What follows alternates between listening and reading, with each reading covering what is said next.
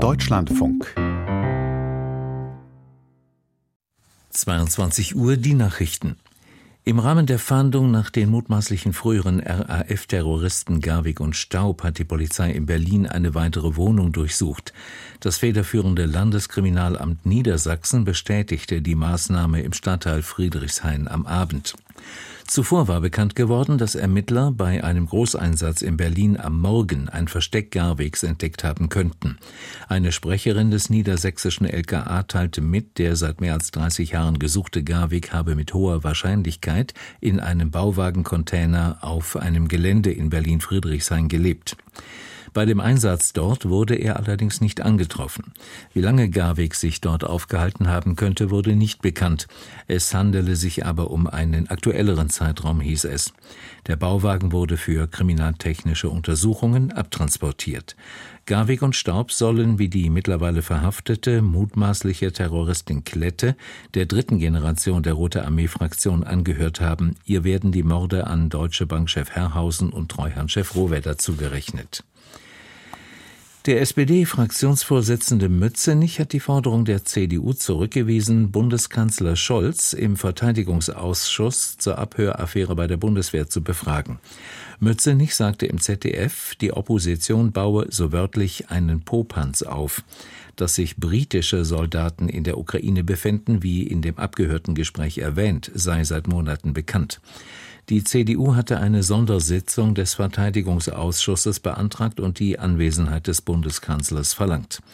Bundesverteidigungsminister Pistorius bezeichnete den Abhörskandal bei der Bundeswehr als Teil eines Informationskrieges, den der russische Präsident Putin gegen den Westen führe. Es handele sich um einen hybriden Angriff zur Desinformation, sagte der SPD-Politiker in Berlin. Man dürfe Putin nicht auf den Leim gehen.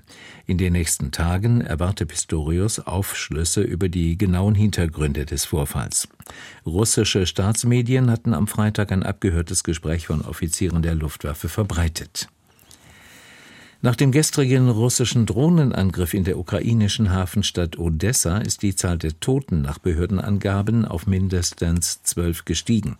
Wie der Gouverneur der Region Kipa mitteilte, wurden zwei Kinder aus den Trümmern eines Wohnhauses geborgen.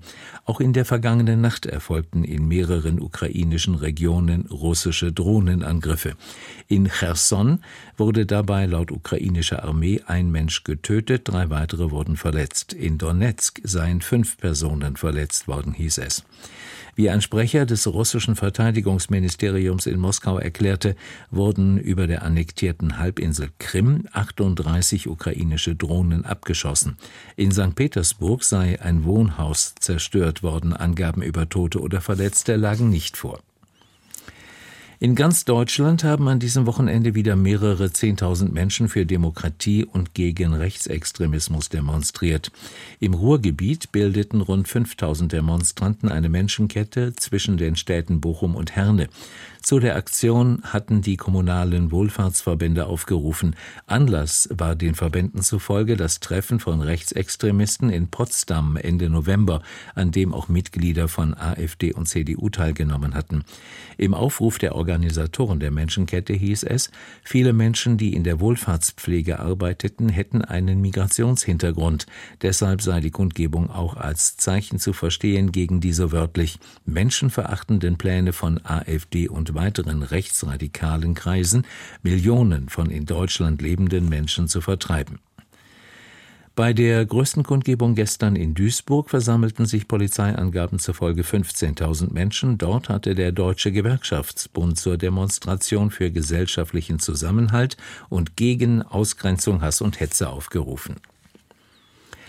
Das Wetter in der Nacht im Westen und Südwesten sowie im Norden und Nordosten teils stark bewölkt, sonst gering bewölkt oder klar, später gebietsweise dichte Nebelfelder 6 bis minus 1 Grad.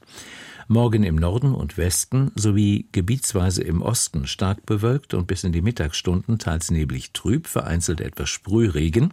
Im Süden nach Nebelauflösung sonnig, Temperaturen 8 bis 15 Grad. Die weiteren Aussichten am Dienstag dichte Bewölkung und nur hier da etwas Sonne, örtlich Schauer 5 bis 13 Grad.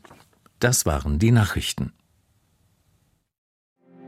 Mehr Informationen In den Apps DLF Nachrichten und DLF Audiothek.